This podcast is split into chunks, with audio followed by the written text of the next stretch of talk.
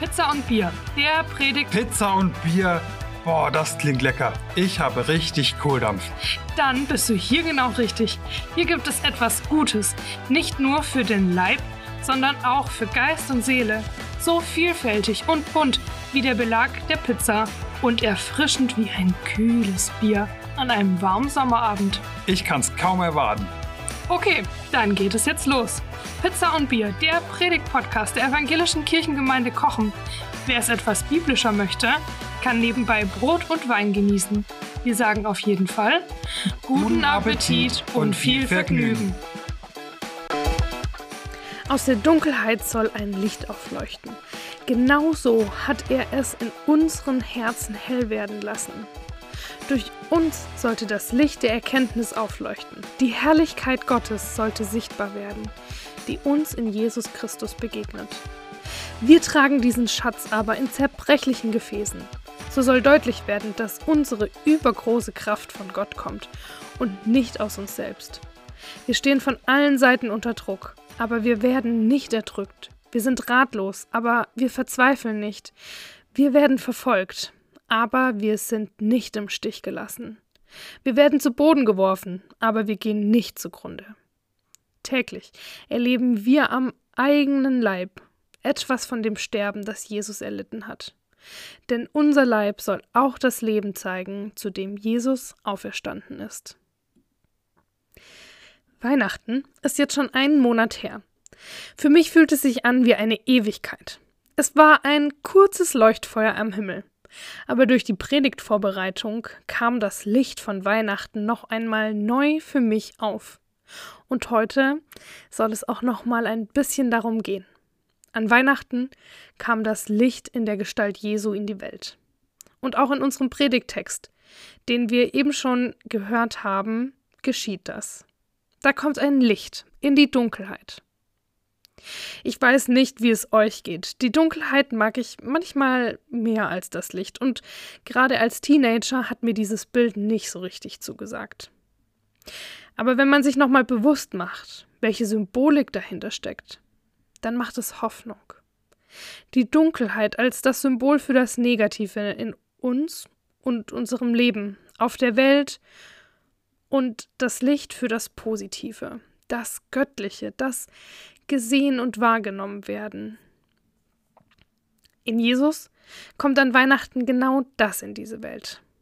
Das Göttliche auf Augenhöhe. Jesus ist für mich der Teil Gottes, den ich am einfachsten begegnen kann. Denn er weiß auch, wie es ist, Mensch zu sein, und das, obwohl er Gott ist. Er sieht mich in meinem Menschsein. Er nimmt mich wahr. Ich glaube, genau diese Erfahrung macht Paulus, als er noch als Saulus auf dieses Licht trifft, was ihn blendet, als er auf Jesus trifft, der sein ganzes Leben umkrempelt.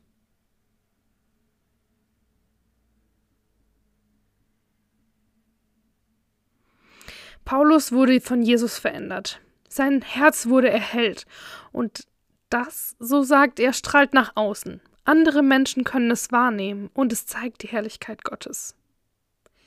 Ich finde solche Worte immer wunderschön. Da ist etwas in mir, etwas in dir, das du ausstrahlst. Aber ganz oft kann ich das nicht so richtig verstehen und nachvollziehen. Oft genug fühle ich mich eben ganz ohne Ausstrahlung. Und manchmal bin ich darüber auch richtig froh, denn da würde ich mich am liebsten verstecken. Und dann frage ich mich, bin ich dann überhaupt Träger dieses Lichtes, von dem Paulus hier spricht?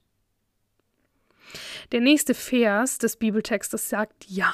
Wir sind Träger dieses Lichtes, der Botschaft von Jesus, von Gottes Liebe und Beistand. Wir tragen es wie ein Schatz in uns. Und ich finde, Paulus beschreibt uns Menschen hier sehr gut. Zumindest mich trifft er da sehr gut wenn er uns als zerbrechliche Gefäße vergleicht. Und gerade weil wir so zerbrechlich sind, wird deutlich, wer Jesus ist. N.T. Wright, ein Theologe, erzählte dazu eine Geschichte aus seinem Leben, die mir dieses Prinzip noch einmal verdeutlicht hat. Er schreibt: In den ersten Jahren meines Studiums war Sir Oliver Franks einer der angesehensten Männer in Oxford. Schon in jungen Jahren war er Professor für Philosophie geworden. Er war immer noch sehr jung, als er zum Leiter eines Colleges in Oxford berufen wurde. Er war Vorstand einer der größten Banken gewesen. Jetzt war er in den turbulenten späten 60er Jahren als Leiter eines anderen Colleges zurückgekehrt. Dazwischen hatte man ihn aber für einen noch herausfordernden, herausfordernderen Posten gewählt. Denn den er in den entscheidenden Jahren kurz nach dem Zweiten Weltkrieg innehatte. In der Zeit, als der Kalte Krieg begann und die NATO gegründet wurde. Er war der britische Botschafter in den Vereinigten Staaten. Als Botschafter war er in regelmäßigem, oft sogar täglichem Kontakt mit dem Präsidenten auf der einen und dem Premierminister auf der anderen Seite des Atlantiks. Er war der Vertraute einiger der mächtigsten Menschen der Welt. Oft musste er dringende, wichtige und streng geheime Botschaften zwischen Washington und London hin und her befördern. Telefonanrufe wären viel zu riskant gewesen. Die Leitungen waren mit großer Sicherheit verwandt. Es gab eine Diplomatentasche, die täglich hin und her reiste und vertrauliche Dokumente auf dem Luftweg über den Atlantik brachte. Wenn aber etwas wirklich vertraulich war, äußerst geheim und überaus dringend, vertraute er das nicht einer Tasche an, von der jeder wusste, dass sie wichtig war. Er steckte diese Nachricht in einen gewöhnlichen Briefumschlag und verschickte sie mit der normalen Post. Niemand würde auf die Idee kommen, den Inhalt des Umschlags mit dem sehr gewöhnlichen, unauffälligen Umschlag als solchem zu verwechseln. Wir sind wie diese zerbrechlichen Gefäße. Der gewöhnliche Umschlag. Mein Leben ist voll mit dieser symbolischen Dunkelheit. Paulus beschreibt das in den Versen 8 und 9, finde ich sehr treffend. Wir stehen von allen Seiten unter Druck. Wir sind ratlos, wir werden verfolgt, wir werden zu Boden geworfen. Unser Leben ist nicht perfekt. Wir fühlen uns unzulänglich, alleine, hilflos, vielleicht sogar manchmal auch ein bisschen gebrochen. Doch was den Unterschied macht, ist aber das Aber in den Versen. Ich möchte sie nochmal aus einer anderen Übersetzung der Elberfelder vorlesen.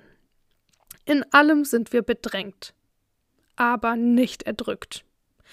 Kein Ausweg sehend, aber nicht ohne Ausweg. Verfolgt, aber nicht verlassen. Niedergeworfen, aber nicht vernichtet. Die Hoffnung, das Wissen um die Liebe Gottes, die wir in uns tragen und die in diesen Versen steckt, machen den Unterschied. Man kann es wie Paulus sagen. Durch unsere Verbundenheit mit Jesus sind wir mitten im Leben ständig dem Tod ausgeliefert. Denn an unserem sterblichen Leib soll auch das Leben von Jesus sichtbar werden. Und wenn man das so sagt, dann denke ich oft, danke, aber nein, danke.